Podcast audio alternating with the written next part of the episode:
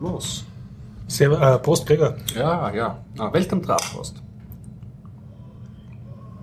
Sie hören den Bierdacher Podcast 171. Wir befinden uns beim Garib in der Zypresse, Westbahnstraße 35a. Ich habe übrigens sensationelle Neuigkeiten. Aber zuerst unsere Sponsorenhuldigung. Ja, das Ganze findet statt mit freundlicher Unterstützung von WooConnect.com, der Internetagentur aus Graz, vom Jörg. Danke an dieser Stelle. Und danke an alle unsere Flatterer. Ja. Und bevor meine rituelle Frage kommt, jetzt meine sensationelle Neuigkeit.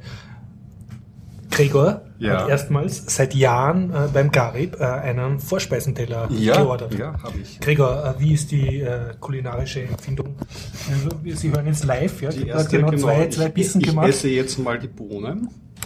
Wir haben schon Fast Food geblockt. Traumhaft. ja, herrlich. Okay. Also hiermit von uns beiden empfohlen beim Garib den Vorspeisenteller. Eine Empfehlung. So, jetzt kommt die rituelle Frage, oder? Rituelle Frage, was haben wir erlebt? Ja, also ähm, ich eher auch Couchprogramm, aber ich habe den Film Welt am Draht von Rainer Werner Fassbinder gesehen aus dem Jahre 1973. Okay. Science-Fiction-Film.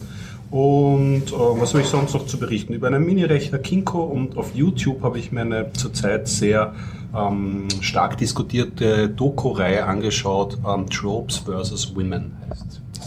Okay. Das war's da so im Grunde. Ja.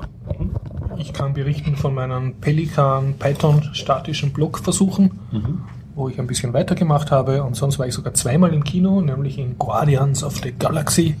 Hast du es dir auch angeschaut? Hab ich ah, meine- du auch, oder? Nein, noch Also, nicht, aber okay. alle meine Freunde haben Du sich wirst das auch bald anschauen. Und äh, ich habe mir auch angeschaut Hektors Reise um die Welt oder Hektors Suche nach dem Glück. Schön. Ja. Hm. Möchtest du starten oder? Wie du willst, dann starte ich einmal. Ja, start du. Okay. Mal. Ja, also wie schon in den letzten Folgen angedeutet äh, und erzählt, ich vereinige derzeit meine alten WordPress.com-Blogs äh, auf dem eigenen Server, den auch der Gregor ma- maintaint. Ja, mit Pelikan neuerdings. Ja, mit Pelikan, also das ist ein Python-Tool zur Erzeugung von statischen HTML-Seiten, was mir sehr gefällt. Und ja, ähm, also die Doku von dem Pelikan ist nicht allzu ausführlich. Okay. Aber ich habe geschafft, also mich einzuarbeiten und ich habe es jetzt geschafft, einen Blog, also meinen Blog sozusagen nach halbwegs meinen Vorstellungen zu machen, die alten Blogpostings zu importieren. Und ich habe jetzt auch äh, Teile von meiner ähm, Spielen-Programmieren-Seite als Blogpostings sozusagen importiert. Ähm, und zwar habe ich so Reviews gemacht über Bücher, also was ich eigentlich auch im Biertaucher Podcast, wenn ich ein Buch erzähle, habe ich das dann halt ab und zu auf so eine extra Seite gestellt. Der Sinn war eigentlich, weil ich ausprobieren wollte, ob irgendjemand auf diese Amazon äh, Partnerprogramm Bilder klickt, wo man meistens den Buchtitel sieht und wo ich dann eine Provision bekommen würde. Das hat, also es hat zwar schon ein paar Mal wer draufgeklickt, aber ich habe immer noch insgesamt seit vier Jahren oder so weniger als 10 Euro Umsatz und kriege da nichts überwiesen, aber ich gebe die Hoffnung nie auf. Ja, vielleicht kommt's ja mal. Ja, und, und sonst habe ich mir auch gedacht, ich lese so viel und dann verwechsel ich selber die Bücher und weiß nicht mehr genau, wo war die Aussage jetzt drin. Also ich sollte mir sowieso das selber auch aufschreiben und so ganz ist es noch nicht. Aber immerhin, also das ist sozusagen der Sinn, dass ich sozusagen eine eigene Zusammenfassung habe von den Büchern, die ich selber lese, auch, auch für mich Und selber. mit Pelikan bist du weiterhin zufrieden? Oder Mit Pelikan bin ich jetzt sehr zufrieden. Also das wird, glaube ich, für die nächste Zeit mein äh, Blog-System und auch mein schnell eine kleine Webseite für jemanden aufsetzen System der Wahl bleiben, weil ähm, es hat also eine große Möglichkeit, bestehende Systeme zu importieren. Du bist sehr frei ähm, darin, wie du deinen Content schreibst. Also du kannst TXT-Files reintun, reines HTML natürlich, MD-Files, diese Markdown-Files, RST-Files, das ist ein, eine Auszeichnungssprache. Also wie auch immer du deinen Content kriegst, der ist verarbeitbar. Du musst also nicht alles extra neu einkaufen oder mit Copy-Paste irgendwie dir das Ja. zusammenstoppeln, sondern kannst das so automatisieren, zumindest zu einem gewissen Grad. Genau, ja. Super. Was ich jetzt schmerzlich merke, ist, dass ich mich nicht gut genug mit Regex auskenne. Also ich schreibe jetzt immer so kleine Python-Programme, die durch diverse Files drüber laufen und dann halt irgendwelche Ersetzungen machen und denke ich mir, eigentlich soll es da was Besseres geben. Aber ja, ein bisschen Handarbeit braucht man immer, wenn man was importiert. Also hundertprozentig geht's, geht es meistens nie. Auch, also ich arbeite jetzt sehr viel mit WordPress und da hat man genau dieselbe Problematik, wenn man etwas klonen möchte. also auch wenn du von WordPress in WordPress importierst. Ja klar, es gibt mhm. ja das, es gibt die Möglichkeit, ein Multisite anzulegen, das heißt eine WordPress-Installation, aber mehrere Blocks auf dieser Installation. Okay. Das hat den Vorteil, dass du Plugins halt einmal installierst. Ah, und, und okay. und auch gemeinsame Shared Space hast für Fotos wahrscheinlich und so. Genau, aber auf den auf Subseiten muss man dann höllisch darauf aufpassen, dass das Template dann gleich verwendet wird, dass mhm. die Konfiguration gleich hältst und so. also du kannst da nicht verschiedene Templates für jeden Subblock. Oh ja, kann, kannst, kannst du, aber oft ist es ja, also um, Multisites werden auch oft dafür genutzt, Übersetzungen von einer Okay, Seite wo dann jede Sprache seine eigene da, Subseite ist. Genau, und da mhm. ist ja das Ziel, dass es möglichst gleich ausschaut. Mhm, mhm. und da gibt es dann auch so Plugins, wo man es kopieren kann, eins zu eins, aber man muss sich trotzdem aufpassen, wenn man es auf der einen Seite ändert, muss ja. man es auf der anderen Seite dann auch ändern. also du musst selber synken sozusagen. Genau, ja. und das ist halt natürlich immer ein Problem. Ja, ähm, ich plapper weiter von dem Bild ja. ja.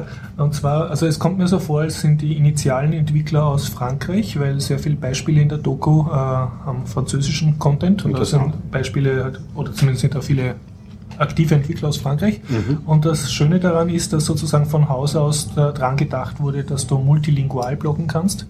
Also, dass du ein Übersetzungssystem hast. Und ich habe das jetzt aber nicht benutzt. Hauptsächlich deshalb, weil ich einen englischen und einen deutschsprachigen Blog vereinigt habe in einen riesigen Horst-Mischmasch-Blog und es keineswegs so ist, dass ich meine Blogpostings zweisprachig mache, sondern dass ich halt ein, manchmal ein englisches und manchmal ein deutsches habe. Mhm. Und deshalb habe ich jetzt einfach zwei Kategorien gemacht. Also wer nur die englischen lesen will, drückt auf einen Knopf und Fertig. kriegt nur die englischen und aus. Und ja, und äh, sonst, es gibt äh, Themes, also wie man es auch eh von jedem Content Management kennt, mhm. wo du im Prinzip besseres CSS hast und dann halt äh, die Optik äh, genau, also so beeinflussen kannst. Templates, Themes. Genau. Und es gibt Plugins. Mhm. Und die Plugins äh, tun halt die Funktionalität erweitern, zum Beispiel. Ja, dass du halt eine, eine Suchbar bekommst oder mhm irgendeine Funktionalität, die du vorher noch nicht drinnen gehabt hast. Und ja, ich bin mit beiden zurechtgekommen. Ich habe mir jetzt ein, ein Theme gestohlen sozusagen und das überarbeitet und auch einige Plugins aktiviert okay. und bin sehr zufrieden. Also das funktioniert. Das Einzige, was ich noch nicht ganz geschafft habe, also ich habe so eine, weil es statisch ist, gibt es keine dynamische Suchfunktion, wie du das jetzt in einem Wiki hast. Und ich habe jetzt so eingebunden eine DuckDuckGo-Suchleiste. Mhm. Und da kann ich auch super was eintippen und bekomme dann eine Seite von DuckDuckGo, dieser Suchengine, aber die findet nichts. Oh je. Und jetzt weiß ich nicht, liegt das daran, dass das jetzt erst drei Tage online ist oder habe ich da irgendwas falsch gemacht? Oder Vielleicht die Robot.txt da anpassen. Ja, so liegt es an mir oder liegt es ja. an denen, keine Ahnung, das ist mir jetzt aber auch nicht so mhm. ganz wichtig. Aber ja, und sonst kann ich berichten. Also ich, äh, man, man, kann seine Blogs taggen und dann entsteht noch so eine schöne Tech-Cloud und, mhm. und, es gibt dann äh, eigene Subseiten und, und ja, und sogar Feeds für jeden Tag. Also ich kann, also angenommen Schule ist jetzt ein Tag und dann könnte jemand, den, der nur das interessiert von meinen Postings, sich nur den Schulfeed sozusagen ah, okay. in seinen Feedreader nach, nach dem importieren. Ja. Und da bin ich jetzt drauf gekommen, dass es eine Qualität ist, äh, wenige Text zu haben. Also beim Biertaucher Podcast tagge ich alles. Also, weil ich einfach halt gut taggen will. Mhm. Ne? Und bei meinem Blog jetzt aber, das hat auch optische Gründe, weil die Tags so auf der Seitenleiste sind. Und da will ich jetzt eigentlich nur sehr wenige haben und ähm, ja, die sollen dafür was aussagen. Ja, es ist ja unterschiedliche Ansprüche. Dann ja. Beim Podcast kommt auch viel zusammen, muss man sagen. Genau, ja. Wir reden ja über Hinz und Kunst. Ja, genau. genau. geht's ja quer, kreuz und quer. Und, und, ich habe eigentlich so fünf Hauptthemen, über die ich blogge mhm. und wenn jetzt halt was nicht reinpasst, dann kriegst du halt gar kein Deck und mhm. aus. Ja ja, das sind so meine Beobachtungen von mir selbst und so mhm. bin ich entsetzt, was für Blödsinn und niederqualitätiges Zeug ich früher so geschrieben habe oder wo ich einfach so irgendwas hingerotzt habe und das wurde dann nie richtig fertig gemacht, eben gerade bei den Buchreviews. Mhm. Und dann bin ich jetzt immer so, äh, da soll ich die Rechtschreibfehler jetzt ausbessern und das sollte ich dann nicht auch gleich den Artikel verschönern und dann mhm. ich mir, das ist ein Artikel von 2008, es liest eh keine Sau. Ja. Vielleicht sollte ich jetzt lieber erst die anderen zwölf Dutzend äh, Postings da rein importieren und so beschäftigt man sich halt mhm. mit seinen eigenen Sachen. Aber ich habe großen Spaß daran und ich kann es eigentlich auch jedem empfehlen. Und wieder ein GitHub-Projekt, Dokumentation ist vorhanden, aber ist jetzt nicht so ganz super einsteigerfreundlich. Vielleicht raff ich mich irgendwann mal auf und mache eine super kindergerechte ja, so Pelikan installieren für Dummies Mhm. Anleitung, aber es, Ja. also wenn man sich ein bisschen EDV-Kenntnisse hat, kommt man zurecht. Und Vorteil ist, man kann, muss ja, glaube ich, beim Provider dann nicht aufpassen, dass der irgendwie Python anbieten muss, weil Nein. du hast das lokal. Das läuft alles bei Und du dir ladst- und du die fertigen und sogar es äh, tut für dich äh, per FTP oder RSS äh, oder SSH die, äh, die fertigen Sachen dann raufladen auf den FTP-Server. Also du hast dann gar nichts zu Das heißt, du kannst ja sogar das BAP abstellen, wenn das Ja, geht. bei ja was, was mir das extrem sympathisch ist Ja. eigentlich. Na, Und da hast du auch keine BAP-Sicherheitslücken und du brauchst dich um nichts kümmern und hast Das keine Vulnerabilities. Das ist einfach statisches Zeugs. Und Cool. das- Ja, das ist schon, schon was wert. Also, kann ich mir vorstellen, für gewisse Anwendungszwecke, dass das auch für Kunden praktisch ist. Ja. Weil viele, viele wollen ja auch einfach nur eine Visitenkarte quasi. Genau, so ein sagen wir jetzt, Für sowas wenn man ist beim ideal. Restaurant Homepage. Ne? Genau, genau. Wenn es dann so Alle Aufträge- zwei Monate die Einspeisekarte ändert. Ja, genau. Da dann kann man das nehmen. dafür. Genau. Wenn schon jemand beherzter bloggen möchte und dann noch sagt, hey, ich hätte da gerne noch eine Slideshow und da noch den Ja. Facebook-Button und eine Blogroll und was weiß Mhm. ich noch alles, okay, dann, dann nimmt man wahrscheinlich irgendwas konventionelleres. Ja, weil, ja. Ja. Was mir auch aufgefallen ist bei WordPress.com, ich meine, das ist ja der Gratis-Hoster für WordPress-Seiten, Ja. ist mir aufgefallen, dass sie, wie soll ich sagen, über die Jahre sind sie, glaube ich, ein bisschen großzügiger geworden bei dem Speicherplatz, den sie dir für Fotos und so anbieten. Ah, okay. Das heißt ja so ein Gigabyte oder was da üblich ist. Also das ist halt über die Jahre, glaube ich, ein bisschen hinaufgegangen. Aber was mir sehr unangenehm aufgestoßen ist, zumindest war das, ich begonnen habe, nicht so, ähm, es werden jetzt sozusagen unten Werbeeinschaltungen hineingetan unter Ah. deine Blogpostings. Das ist unabschaltbar für dich oder? Unabschaltbar für mich. Ich kann natürlich irgendwas zahlen, dass das dann nicht passiert. Paid Muss man jetzt sagen, okay, das ist ein Gratis-Service, da bin ich das Produkt und nicht der Kunde. Das muss einem halt auch klar sein, dass die ihre Bedingungen jederzeit ändern können. Aber es war mir dann halt nicht so ganz recht, weil angenommen, ich mache jetzt ein Blogposting, was eh nur aus einer einzigen Zeile besteht, in der ein einziger Link drinnen ist, weil ich keine Zeit habe. Und dann ist das halt 10% der optischen Darstellung, weil der Rest sind irgendwelche von WordPress vorgegebene Mhm, ja. Seiten-Slides und, und oder Titelbilder und, und Grafiken und hübsch. unten ist dann ein riesiges äh, 4 Quadratmeter Ad, wo irgendein Wort, das absolut keinen Sinn gibt, aufgrund von einem Algorithmus halt gematcht wird. Ja, Ist nicht so ideal. ist nicht so ideal und und das andere, was mich auch immer, oder nicht immer gestört hat, aber was mich dann halt über, mit der Zeit angefangen hat zum Stören, war gewisse Sachen, zum Beispiel äh, funktionierende Amazon-Partnerlinks, Mhm. kannst du es auf WordPress nicht reintun. Entweder weil es überhaupt verboten ist Mhm. oder weil sie es halt in den AGBs drinnen haben, dass sie das nicht wollen. Okay. Was ja auch ihr Recht ist. Ne? Ja, ja, sicher, oder, sicher, bist du auf deren Server. Und Genau, oder bei ja Google AdSense oder so reintun. Aber dafür habe ich ja jetzt einen eigenen Server, Genau, den ich zahle richtig. und da kann ich mich jetzt werbemäßig voll austoben. Ja, und so viel WordPress installieren oder andere CMS. Ja, da wird jetzt Google Ads auch voll drauf, blink, blink, blink. Es dreht ja, sich, alles make money sich. fast, genau. Ja. Also, keine Ahnung, wahrscheinlich werde ich eh nicht viel tun, aber ich habe jetzt einmal die Freiheit überhaupt, das Mhm. zu tun, was ich will. Das ist sehr angenehm. Sehr gut. Mm, Ich habe da eine kleine Tech-Meldung heute Ja. aufgeschnappt, über die ich reden wollte. Das ist nämlich ähm, Kinko. Kinko, was ist Kinko? Kinko ist ein ähm, Mini-Rechner la Raspberry Pi mit ähm, einer vergleichbaren Hardware, also hat auch einen halben Gigabyte Arbeitsspeicher. Ich glaube, die Cortex A8 CPU ist, äh, ist schneller. Und ähm, Kinko hat den hat die Aufgabe, ähm, verschlüsseltes E-Mail möglichst einfach benutzbar zu machen und zu dir nach Hause zu bringen.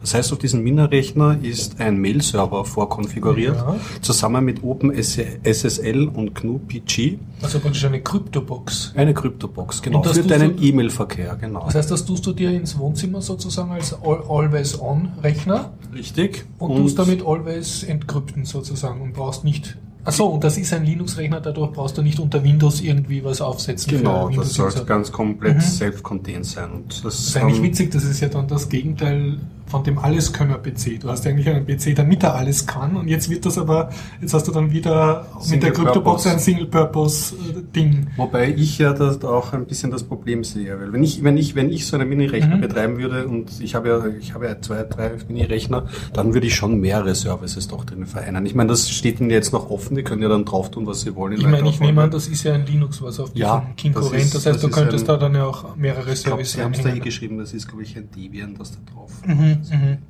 Und Ja, ähm, es ist eine Kickstarter-Kampagne mhm. und sie sind noch zurzeit Ungewissheit, ob es mhm. rauskommt oder nicht. Ich fand es nur wieder gut, dass es äh, so etwas in Richtung mach erstens Verschlüsselung zugänglich, ja. bring es wieder zu dir nach Hause. Ja. Ich meine, die Cloud hat jetzt und nicht, nicht diese Schweizer Lösung, da vertraut uns, wir ja, verschlüsseln richtig. für euch. Und egal was was draus, das was rausschaut oder mhm. so, ähm, ich finde gut, dass man vielleicht den Gedanken wieder ein bisschen bei den Leuten verankert, dass man gewisse Services auch bei sich zu Hause haben auch kann. Physikalisch, und, ja, auch physikalisch, wie zum Beispiel auch eine On-Cloud-Installation Installation auf diesen mhm. Mini-Rechnern so ohne Probleme. Wenn die, und, und wenn CPU das gut geht, wird das ja dann wie, wie, ein Raspberry Pi, also wird das dann sozusagen ein Ökosystem sein, was schon in den Wohnzimmern ist, wo dann vielleicht viele Leute wieder drauf kommen, ja, da könnte ich ja ein bisschen genau. zuhacken oder richtig, da einen. Aufsatz machen. Es fehlt ja nur dann, das ist schon mal ein guter Ansatz, wenn Sie da zum Beispiel das jetzt wirklich von einer grafischen User-Interface mhm. her gut hinbekommen, also ja. dass es die Leute kapieren. Mhm. Das hat schon der Jacob Applebaum gemeint, irgendwie mhm. das Schlimmste, was die Geheimdienste befürchten können, sind schöne User-Interfaces für Verschlüsselung. Ja. Wenn die da auf gute, äh, eben auf OpenSSL mhm. und PG setzen, mhm. dann finde ich das gut. Das wird auf jeden Fall, ähm, ist das ein fruchtbarer Gedanke und da kann man auch andere Services auch rein. Und was sagst du jetzt technisch? Also äh, könnte man das Ganze nicht mit so einem äh, Kubiboard oder Raspberry Pi, der sowieso always on ist, genauso ja, machen? Definitiv. Oder ist das halt dann nicht so schön in einer Box? Deswegen, ich, da, das ist auch ein bisschen das Problem, mhm. was ich habe mit diesem Kickstarter-Kampagne, warum die jetzt ja wirklich noch eine, äh, einen Kinko Cisco einen weiteren eigenen Rechner rausbringen mhm. müssen. Deswegen ist mir jetzt das mal nicht auch so, eigene Hardware sozusagen. Ist eigene Hardware. Mhm. Also so, so beschreibt sich zumindest mhm. immer um, um, auf diesem in diesem, in diesem Artikel darüber. Mhm. Also das, das könnte man auch machen. Ich glaube, wenn es eine beherzte Distro gäbe und so, ja, dann könnte es das überall verteilen. Okay, ja. Aber ja, es ist auf jeden Fall ein guter Gedanke in die mhm. richtige Richtung und mal schauen. Consumer-friendly sozusagen. Genau. Linux in die Wohnzimmer. Was da mal draus rausschaut. Ja. Ja, coole Sache. Ja. Hm, ich kann noch kurz weiter erzählen vielleicht.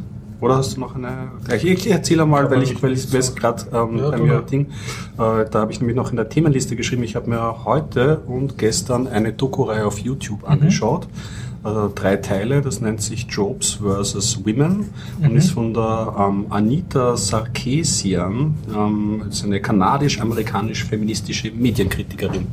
Und da geht es über Sex Sexismus in Spielen. Das ist eine okay. Abhandlung. Ähm, Im ersten Teil wird so einmal das Urtrop, was ja sehr oft erzählt wird, was es seit Donkey Kong gibt, das Damsel in Distress. Das ja. heißt, ähm, man rettet die Prinzessin immer und, und immer wieder. Männlich, ne? Und Mann ist männlich. Und und ähm, im zweiten Teil äh, wird das dann noch weiter vertieft, da wird es ein bisschen düsterer. Da geht es nämlich darum, ähm, dass im Zuge dieser Damsel, Damsel mhm. in Distress auch oft ähm, Gewalt gegen Frauen ausgeübt werden. Das mhm. heißt zum Beispiel, der Held kommt gerade zwei Minuten zu spät, ähm, äh, seine Frau wird, Donkey Kong wird, wird, wird wieder wegschleppen. Wieder wegschleppen oder im schlimmeren Fall bei den moderneren Spielen halt äh, wird sie äh, getötet, die Frau, mhm. und der Vater versinkt in Rachegedanken und rettet die Tochter oder so. Mhm. Und, äh, recht die Tochter damals. Ja, recht die ja. Tochter. Oder ja genau. Damit oder die Ja, genau, genau. Und sie erklärt das sehr gut. Es ist wahnsinnig mhm. umstritten. Natürlich zieht dieses Thema Sexismus in Computerspielen mhm. sehr viele Trolle an. Mhm. Und wenn man sich diese, diese drei Teile anschaut, dann sieht man gleich auf der Seite YouTube Open Letter to the um, Critical, mhm. Critics of Anita Sarkeesian mhm. oder eine Indie-Game-Entwicklerin, da habe ich mir auch angeschaut, mhm. was die für eine Position vertritt und so. Aber ich fand diese drei. Ähm, und was hast du jetzt, äh, also als, auch als Gamer und männlicher Gamer, äh, also sozusagen halt war das für dich äh, an, an, äh, ansprechend, was ja. er gesagt hat, die Thesen? Oder? Ja, ja. Also mhm. erstens im ersten Teil schockierend viel habe ich äh, zum Teil auch selbst gespielt mhm. und auch zugeschaut. Da war Assassin's Creed dabei. Ja, das ist, das ist so weit. Das, ist, das meint ja auch, ich meine, bei Filmen kommt ja auch Sexismus und solche, ähm, ähm, ähm also mhm. bei Gangsterfilmen oder anderen ja. Genres vor. Ähm, das Problematische beim Spielen ist, dass man halt zum Mittäter gemacht wird, weil man da ja aktiv dann teilweise vorgeht.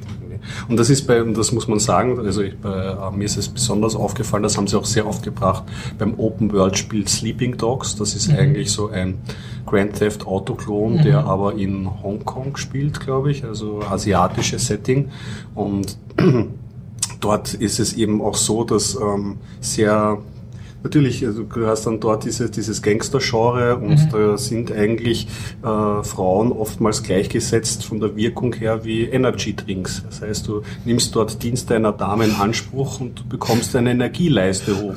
Und das ist die einzige Interaktionsmöglichkeit. Oder du kannst sie halt, wie es natürlich bei Open-World-Spielen immer so ist, kannst natürlich auch verletzen und erschießen. Solche Sachen passieren. Und das ist in mhm. Open-World-Spielen ähm, einfach möglich und auch oftmals Teil des Narrativs. Bei Sleeping Dogs ist mir auch wirklich eingefallen, dass teilweise in den Cutscenes und so das ist dann wirklich auch schon, das muss man schon sagen, das ist ja nicht mehr sexistisch, das ist frauenfeindlich. Also mhm. das ist zum Beispiel in einem in einer Quest kann ich mich noch erinnern, die ich mit beobachtet habe, ist irgendwie so äh, äh wird wird äh, der Hauptprotagonist äh, hat irgendwie so Hightech-Equipment und überwacht dann eine Frau und äh, weist ihr Untreue nach und beschimpft sie, während aber dieser Hauptprotagonist auf der anderen Hand durch die Clubs zieht mhm. und brandschatzt und und die ganze das Zeit ja, dass die Frau betrügt nicht ja, dass, dass er sich Genau, und das aber, aber wirklich mit einer, mit einer haarsträubenden Selbstgerechtigkeit erzählt.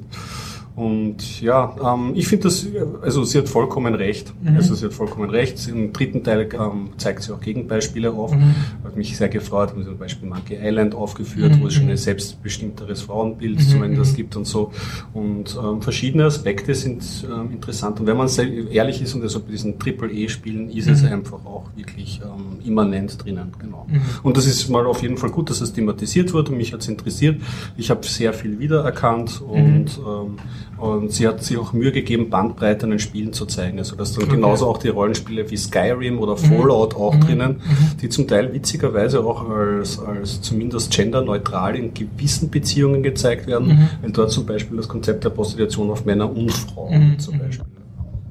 Naja anschauen und, und, und Meinung bilden. Es ist auf jeden Fall kurzweilig. Es war, glaube ich, ähm, entstanden durch eine Kickstarter-Kampagne. Mhm. Das heißt, der Production Value sieht, man sieht halt sie wie eine ja, Nachrichtensprecherin. Aber es ist professionell gemacht sozusagen. Total professionell. Und sie kann aus dem Vollen schöpfen. Und es ist jetzt nicht so das typische, äh, was soll ich sagen, deutschsprachiger äh, Medienexperte, äh, macht uns Computergamer nieder wegen Killerspiele. Das ist es eben nicht. Und sie, also es ist auch im letzten Teil äh, sagt sie das ganz deutlich. Es ist überhaupt nicht, dass man jetzt, dass der Mechanismus so einfach, man spielt diese Spiele und wird zum Sexisten mhm. oder dass das, oder dass das einfach Mechaniken sind, die teilweise in den Spielprinzipien natürlich bei Ego-Shootern mhm. hast du eigentlich fast nur Tötungsinteraktionen. Ja, ja. Da ist natürlich auch, auch diese, diese Interaktion ähm, ähm, dann so implementiert. Ja, also ich fand es nicht unangenehm mit dem großen ähm, am Zeigefinger, aber sie kann aus dem Vollen schöpfen. Und es mhm. ist teilweise, wenn sie ein Prinzip erklärt, kann sie Cutscenes zeigen von, mhm. weiß ich nicht, über 30 Spielen. Und es war jetzt auch für dich als Gamer sozusagen ein bisschen Augenöffnend, wenn ich das richtig... Äh, mm, ja, auf jeden Fall. Ich meine, mhm. bewusst war es mir schon, aber das ja. ist, ist mal gut, dass es so deutlich ausgesprochen wird. Und es zieht ja jetzt auch Kreise. Zum Beispiel heute habe ich noch einen Artikel gelesen über einen Programmierer ähm, von Saints Row. Das ist auch so ein mhm.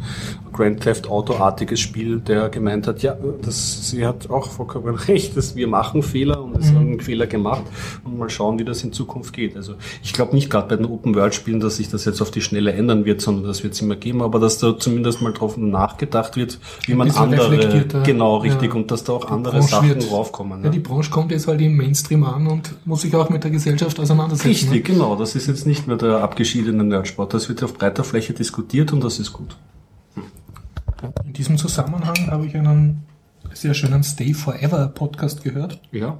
Ich muss mich übrigens jetzt outen als großer Christian Schmitz Fan. Mhm. Ich finde, der redet so cool, der hat so super Formulierungen. Kann der das aus dem Stegreif oder wie, wie macht der Typ? Da kannst du Young 80s auch gleich hören. Da spricht er zusammen mit seinem Bruder über seine Jugend in den 80ern. Und okay, auch, ja, auch, ja. auch in dieser ja, Qualität. Geil, ja. Und bei dem Stay Forever ging es um Lara Croft. Das war eigentlich nie mein Lieblingsspiel, der auch nicht einmal selber gespielt. Aber sie haben einfach eben auch mit dieser Gender-Sache haben einfach sehr, sehr schön drüber erzählt. Mhm. Und ja, war sehr nett zum Hören. Was ja bei der Laura Croft auch ein interessantes Ding ist, weil das ja dann auch in den Medien auch zum ersten, also ja, war damals war, die hat eigentlich das auch in den Medien gebracht, ne? war plötzlich genau, diese wie sie Ärzte-Video gegeben, ja, ja, wo man ja. sie gesehen hat und sie war auf Titel, genau, richtig, richtig. Interessant. Yeah. Ich yeah. bin eigentlich durch mit du? den Techie-Themen. Ich habe letztes äh, Mal eins vergessen, aber so wichtig war es auch nicht. Okay. Hm. Äh, übrigens, das habe ich glaube ich nie richtig gesagt. Ähm, Ich, äh, also eine Korrektur, ich habe es in den Shownotes äh, korrigiert, aber das Buch, was ich gelesen habe von den ähm, Freakonomics, Mhm. das hat, hat geheißen Think Like a Freak, nicht Super Freakonomics. Super Freakonomics war das letzte. Das Okay. jüngste heißt Think Like a Freak. Aber Das Detail am Rande. Genau, zum, ja, Nach das- das- zur Nachlese. für Leute, die nicht Shownotes lesen, sondern nur hören. ist das nochmal noch ist korrigiert. ja, ja, Mm. das auch gesagt wurde. Ja. Ja, ich habe sonst eigentlich nur zwei Kinofilme. Ja, dann mach du mal doch einen Kinofilm und ich streue ähm, zwischen deinem ersten Film und deinem zweiten Film einen Film ein. Passt, ja, super. Sehr guter Plan. Als Schlussprinzip. Okay. Dann fange ich an mit Guardians of the Galaxy, obwohl Mhm. ich glaube ich über den Film nicht viel erzählen muss, weil die Leute, die affin sind zu dem Film, werden glaube ich sowieso anschauen, weil er jetzt sozusagen der lustige, inne, coole Science-Fiction-Film ist, sozusagen. Marvel, ähm, glaube ich. Ja, Marvel-Vorlage ziemlich obskure, die angeblich sehr unbekannt ist. Das ist eine Nebenserie und die jetzt wahrscheinlich einen größeren Push erleben wird. Glaube ich auch auf jeden Fall. Und was kann ich sonst sagen? Ja, schönstes Popcorn-Kino, man kann viel zum Schauen. Die Handlung ist weder nachvollziehbar noch wirklich bemerkenswert, aber man geht auch nicht hin wegen der Handlung oder den Dialogen. Du kannst es dir auch mit relativ äh, jüngeren Familienmitgliedern anschauen, also die kann man auch auf ihre Kosten. Ähm, es geht um ja, so einen Typ, der halt so ein bisschen Han Solo-mäßig durchs Weltall fliegt und so hat er dann so eine Szene, wo, wo seine Mutter stirbt, also als Kind, so ein bisschen ausgewalzt. Und ja, also das ist die Besonderheit, er kriegt halt so ein Tape und er geht auch immer mit einem Sony Walkman, geht da herum und hört da. Das so kommt im Audiokassetten. Vorspann vor, glaube ich. Ja, ja. Da mit so 80er Jahre komischem oder so Ich poppige nehme an, der, der tiefere Sinn ist, dass das für uns 40-Jährigen jetzt irgendwie viel, ja genau, so sind wir auch rumgelaufen, Feeling gibt, aber nicht ganz kapiert. Und sonst, äh, er gibt irgendwie Superschurken und, und Über-Superschurken und, und die bekämpfen sich da halt und sind super böse und ja, das Schöne ist bei diesen Guardians von der Galaxie ist auch dieser Hauptdarsteller und dann auch alle Freunde und die er aufgabelt oder mit denen er in irgendeiner Beziehung steht, sind alle nicht so goody-goody, sondern mehr so, haben ihre dunklen und, und äh, illegalen Seiten sozusagen, zu denen sie auch stehen. Und, ja, hast du es dir in 3D angeschaut? Oder? leider ja, äh, das, das war 3D, also man kommt dem nicht aus. Mhm. Und sogar auf Deutsch habe ich es mal angeschaut. Ja, auf Deutsch? ja, ja. ja. Okay. Aber es, also ich hätte jetzt auf die 3D-Brille verzichten können, wie bei allen Filmen. Ich habe halt Mhm. eine Kino-Geher-Deppensteuer bezahlt. Aber es, es, ist, es ist nett, es ist witzig, die Dialoge sind lustig, die Situationen sind halbwegs lustig. Es sterben eigentlich relativ viele Leute oder Aliens, also es ist nicht so unblutig jetzt, also kein, Wirklich? kein ist Disney-Film. Ja, aber, Ja, ja. aber es war, es ist ein, Disney- ist, glaube ich, co-produziert von Disney. Aber Ja, es ist nicht so der klassische, wo du gar kein Blut siehst oder so, Ja. sondern wird schon festgeschossen, eine ganze Stadt bombardiert und so, ja, aber ähm, ja, es gibt einen Waschbär, der halt voll CGI-mäßig ist, den Ja. sieht man am Plakat, genau. genau, ja, und, und sein Baumwesen und ja. Aber ja, es ist wirklich, so, es ist so eine, so eine Space Rogue äh, Road Movie Comedy, so, ja. Also, also ein, ein schneller Flick zum Lachen und dann ja, ist es schon wieder. sympathische Schurken und die sich ge- gegenseitig gekonnt auf die Nerven gehen und Schön, schön. Dialoge. Ja. Wie gesagt, ich habe ein bisschen die, die Vorschau zu oft gesehen, deswegen Mhm. bin ich schon ein bisschen so, hm, weiß man noch nicht, aber ich werde mir die Woche, glaube ich, schon anschauen. Also es gibt Du wirst noch nicht drum genug- herum man, kommen. ist- man wird nicht drum herum kommen, ja. Ja, in Sachen Science Fiction, wenn du schon gemeint Mhm. hast, dann kann ich auch gleich ähm, weiter erzählen. Halt, jetzt musst du aber einflechten, nachdem du jetzt den ersten Vorspeisenteller beim Garib aufgegessen hast. Exzellenz. Restlos. ja. Exzellenz, ja, ja. War auch wirklich köstlich. Ich glaube, sie stellt das auch gleich mal weg. Hopp, hoffentlich schmeiße ich die Kerze nicht um. So. Evakuiert. Ich habe mir angeschaut einen Film aus dem Jahre 1973 von dem deutschen bekannten Regisseur ähm, Rainer Werner Fassbinder, der so Filme bekannt ist Ja. wie, glaube ich, Angst fressen Seele ist, glaube ich, von ihm. Und noch, also es gibt ei- einigste Filme. Ich Ja. habe ja ein schlechtes Gewissen, dass ich noch nicht mehr von ihm gesehen habe. Und ähm, ja, ich bin drüber gestolpert, hatte ihn schon längere Zeit auf, meinen, auf meiner Liste. Und der Film heißt Welt am Draht. Und, aber ist das nicht irgendwie berühmt? Hast du den öfter erwähnt oder habe ich darüber was gelesen? Ich oder so? glaub, War der also ich- Ich habe ungefähr das selbe Gefühl gehabt, wie du jetzt beschreibst, als ich irgendwie so ähm, den jetzt dann mal endgültig irgendwie so eingelegt habe und, und Ding. Ich habe den immer schon so seit einem halben oder seit einem Jahr habe ich das schon so im Kopf. Ich, ich, ich sollte den mal anschauen, der ist doch irgendwie wichtig. In der Kann Haupt es sein, dass der zitiert wurde im Zusammenhang mit anderen Filmen oder so? Ich, ich kann dir nur sagen, beispielsweise, es gibt eine Romanvorlage Mhm. dazu äh, von Daniel F. Gallieu, vielleicht ein Franzose, ja.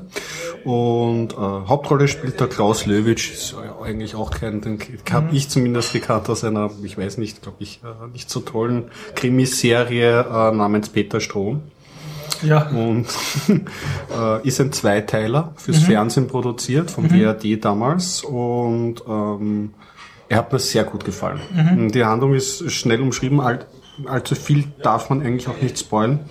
Es spielt ähm, in der damaligen Gegenwart, in den 70er Jahren und ähm, die Handlung spielt am Institut für Kybernetik und Zukunftsforschung. Mhm. Und dort... Nicht reinfuschen. Nein, nein. ja. Ciao, ciao, servus. Ja, der Tom. Ach so, okay. Ähm, Also äh, der äh, spielt in einem Kybernetik-Institut, ja, also Kyberne Äh, für ja. Kybernetik und Zukunftsforschung, Okay. IKZ. Ja, und dort gibt es eine, haben sie einen Supercomputer äh, entwickelt namens Simulacron Nummer 1. Okay. Und ähm, dieser äh, Supercomputer der nächsten Generation hat einen Zweck. Es simuliert, ähm, ich glaube, um die, Sie haben gesagt, 10.000 eigenständige Identitäten, eine Kleinstadt. Und diese die- ja, genau. Und diese, genau, richtig. Und in dieser äh, simulierten Kleinstadt ähm, leben eben diese digitalen Identitäten vor sich hin. Und äh, diese digitalen Identitäten sind sich nicht bewusst, in einer Simulation zu stecken.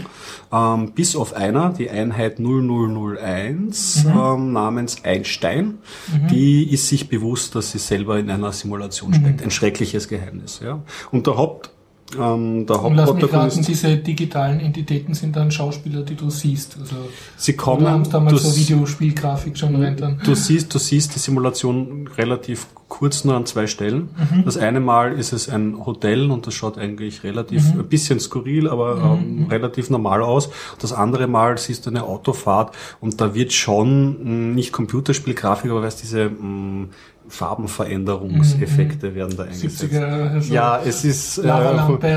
Genau. Du hast sehr viel, sehr viele schöne Settings von futuristischen Büros und ähm, Häusern. Also diese ganze 70er Jahre, Okay. jetzt können wir es Retrofuturismus Okay, nennen, ja, ja. ist das, äh, genau, das ist relativ schön anzuschauen. Sehr künstlerisch, die Dialoge und Mhm. sehr abgedreht. Also der Rainer Fassbinder gibt da schon mal eine Vorlage, da kommt Mhm. man nicht jetzt mal so ohne weiteres irgendwie so äh, rein. Oder eigentlich, schon, aber man muss sich halt gewöhnen. Ich habe auch schon lange keine so deutsche Schauspieler mit deutschen synchronisierten Mhm. Ja, ja. Stimmen und so. Das wirkt halt ganz eigen am Anfang ein bisschen theaterartig und es ist auch äh, von den Dialogen her sehr abgefahren. Wir haben der, äh, der Klaus Löwitsch, der Hauptdarsteller, ist der Fred Stiller, der wird Mhm. zum Direktor, zum technischen Direktor ernannt, weil sein Vorgänger unter mysteriösen ähm, Umständen gestorben ist. Da weiß In der genau. echten Welt jetzt oder in Im, der Im KZ, nein, in der echten Welt. Okay, ja.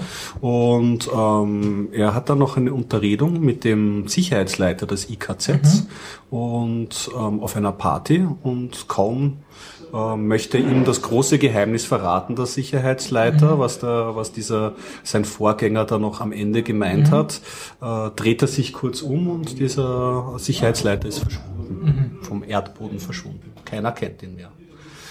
Ja, und so geht das dann äh, zwei Stunden lang. Äh, es wird halt, man kommt ein bisschen auf Sachen drauf und so und es geht halt um dieses Spiel Simulation, Realität und ähm, er versucht eben diesen, diesen mysteriösen Fall aufzuklären. Und das ist eine absolute Empfehlung. Ich würde sagen, es ist eigentlich ähm, vom, vom Matrix-Gedanken schon alles ausformuliert, was man so gerne haben möchte. Man sieht äh, jede Menge deutsche Schauspieler, von denen dessen Namen jetzt, deren Namen ich jetzt nicht im, im Einzelnen kenne, aber bekannte Gesichter. Und er hat das wirklich auch schön künstlerisch aufgeschlüsselt. Also toll. Ein, eine absolute Empfehlung. Welt am Draht. Mein deutsche Science Fiction kommt ja nicht so oft vor. Ja, ja. Das, ja, da hat Und er schon was vorgelegt. Nein, es ist, Ist schon Farbe, Farbe. okay, ist schon ja. Farbe. Genau. Eine Empfehlung. Gregor-Empfehlung. Gregor-Empfehlung. Ja. Also ich biete mir ein, ich habe wahrscheinlich war das in irgendwelchen Artikeln drüber gelesen, wo andere Filme damit verglichen wurden oder so. Mhm. Also ich kann nur bestätigen, es, er kommt mir wichtig Er kommt ihn wichtig vor. ja, ich, ja, hol ihn nach. Ich kann es Mhm. dir wirklich, das ist gut angelegt. Man braucht ähm, ähm, langes Sitzfleisch, allerdings, wenn man sich in einer Session anschaut, hat man dann schon vier Stunden am okay, Film. glaub ein. Zweiteiler ist, So, oder? Genau, ein Mhm, Fernsehzweiteiler ist. Ja. Gut, du hast noch einen Film gesehen, oder? Ja, ich habe Hektors Reise oder die Suche nach dem Glück gesehen im Votivkino. Das ist ja Eine- definitiv eine berühmte Romanvorlage, glaube ich. Da haben Ja. schon Leute äh, davon erzählt, übers Buch. Und es ist halt die Verfilmung eine deutsch-britische Koproduktion, wenn ich das richtig äh, in Erinnerung habe. Und ähm, so ein, wie soll ich sagen, europäischer Feel-Good-Movie. Ein bisschen betulich. Okay, inwiefern vom Tempo des Erzählens her? oder? Nein, so das, also ich spoiler das jetzt, weil es ist nichts. Ja, kann man ja im Vorhinein sagen, ab Ja. jetzt Spoiler Alert. Ab jetzt Spoiler Alert. Es ist am Schluss dann so, die, die hauptspannende Szene war für mich so ein bisschen so, ein bisschen banal. Okay, zu Ja. nett schon oder Ja. zu auf Happy End getrieben. Ja, ja, aber sonst, äh, was ist es? Es ist ja das nicht ganz unbekannte Thema, dass ein Mann eine große Reise macht, in diesem Fall eine Weltreise. Mhm. Und wie sich's gehört, er, er fährt nach China, also China und dann fährt er nach Afrika und besucht dort einen Freund, der Entwicklungshelfer ist und wird dort auch gekidnappt und dann fährt er noch nach Kalifornien und besucht eine Ex-Freundin. Und warum macht er das Ganze? Weil er lebt in London, ist Psychiater. Er, ihm ist ein bisschen Fahrt mit der eigenen Freundin und seine Patienten werden sie nie richtig glücklich, obwohl es ihnen objektiv gut geht. Und dann sagt er, er macht jetzt eine Forschungsreise um das Glück, also um über das Glück zu forschen. Und interviewt dann halt in Tibet so einen Mönch, der auf dem Berg lebt, was Glück ist. Und in Afrika wird er gekidnappt von so einem Drogenbaron. Und dann tut er versuchen, den zu interviewen. Und, und jetzt kommen dann immer wieder Untertiteln, also aus seinem Tagebuch heraus sozusagen Glück ist und es halt auf verschiedenen äh, Sachen, was Glück ist und manchmal sagen das Leute dann auch so direkt in die Kamera, Glück ist Kartoffeleintopf oder so oder am Leben sein oder ja. Und das ist eigentlich relativ erwachsen, weil es auch um Themen geht wie Tod oder Sinn des Lebens so ein, ein bisschen. Ja.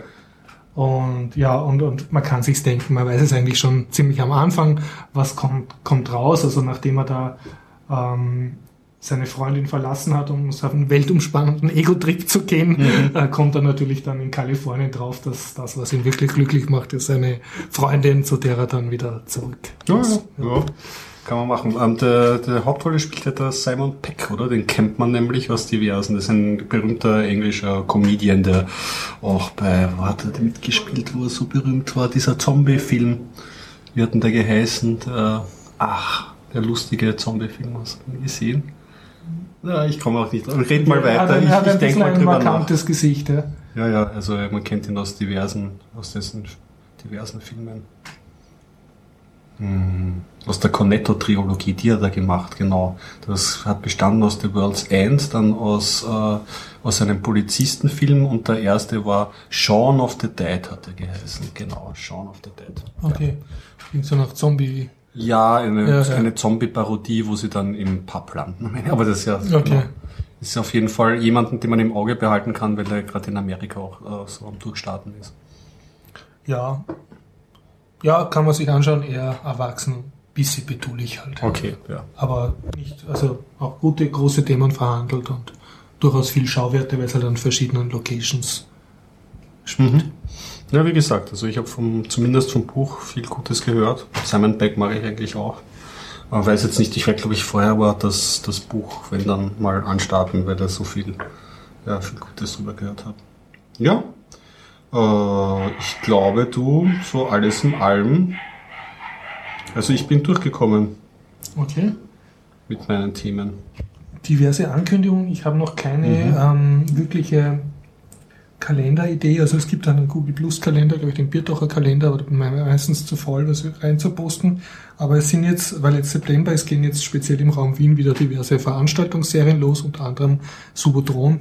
Ah ja, die Ich mache jeden Gaming. Donnerstag die Gaming, oder nicht jeden, aber öfter halt ähm, so Gaming-Vorträge und äh, Diskussionen Der Harald ist sehr fleißig mit dem Internet of Things Vienna, machen auch circa einmal im Monat was. Und ja, ich muss mir noch ein System überlegen, wo ich das halt äh, schön und für mich relativ bequem publizieren kann. Hm. Ja, Dass man sozusagen auf einen Blick sieht, was sollte ich heute tun in Wien oder was ist heute los. Dass du da einen stringenten Kalender führst, ja. Fällt mir jetzt aber auch ab, muss man sich recherchieren. Weiß nicht. Aber wie gesagt, es ist September, es geht jetzt wieder los. Wieder Augen aufsperren. Sommerpause. Genau.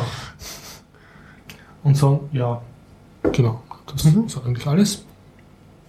Na dann, Wir freuen uns nächsten Montag, wenn Sie uns besuchen wollen. Wir sind bei, wenn es wieder regnet, beim Garib in der Zypresse, Westbahnstraße 35a. Und wenn es schön ist, sind wir im alten AKH Hof 2. richtig. Montag 19.30 Uhr. Mhm. Vorbeischauen, Spaß haben und ja, bis Wir kommende bedanken Woche. uns fürs Zuhören. Danke. Tschüss.